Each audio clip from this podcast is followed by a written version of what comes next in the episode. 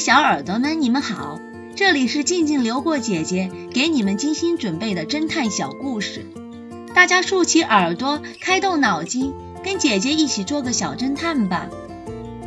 小侦探系列二百六十二，卖狗人。一个周末的傍晚，X 神探在公园里散步，途中。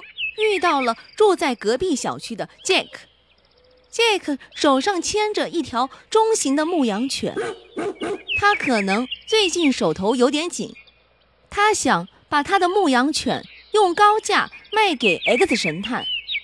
他对 X 神探说道：“神探先生，我这条狗的智商可是非常的高啊！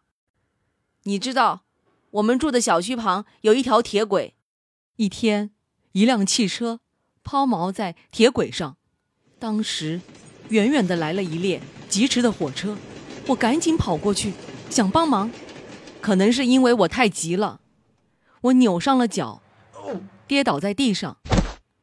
就在这千钧一发之际，我家这只机灵的宝贝狗立刻冲向旁边一户人家的晒衣场，它用嘴叼了一件红色的衬衫，它跳上了。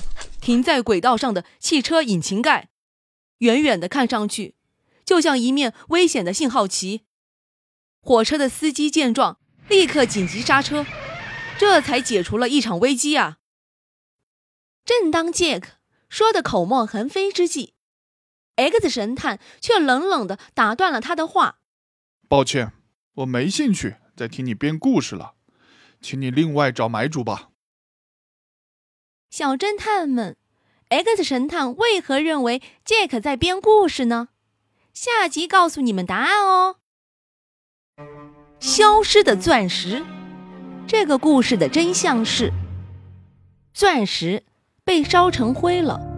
当温度高于八百五十摄氏度时，钻石就会燃烧；而氧气切割机温度高达两千摄氏度，钻石。当然会被烧成灰。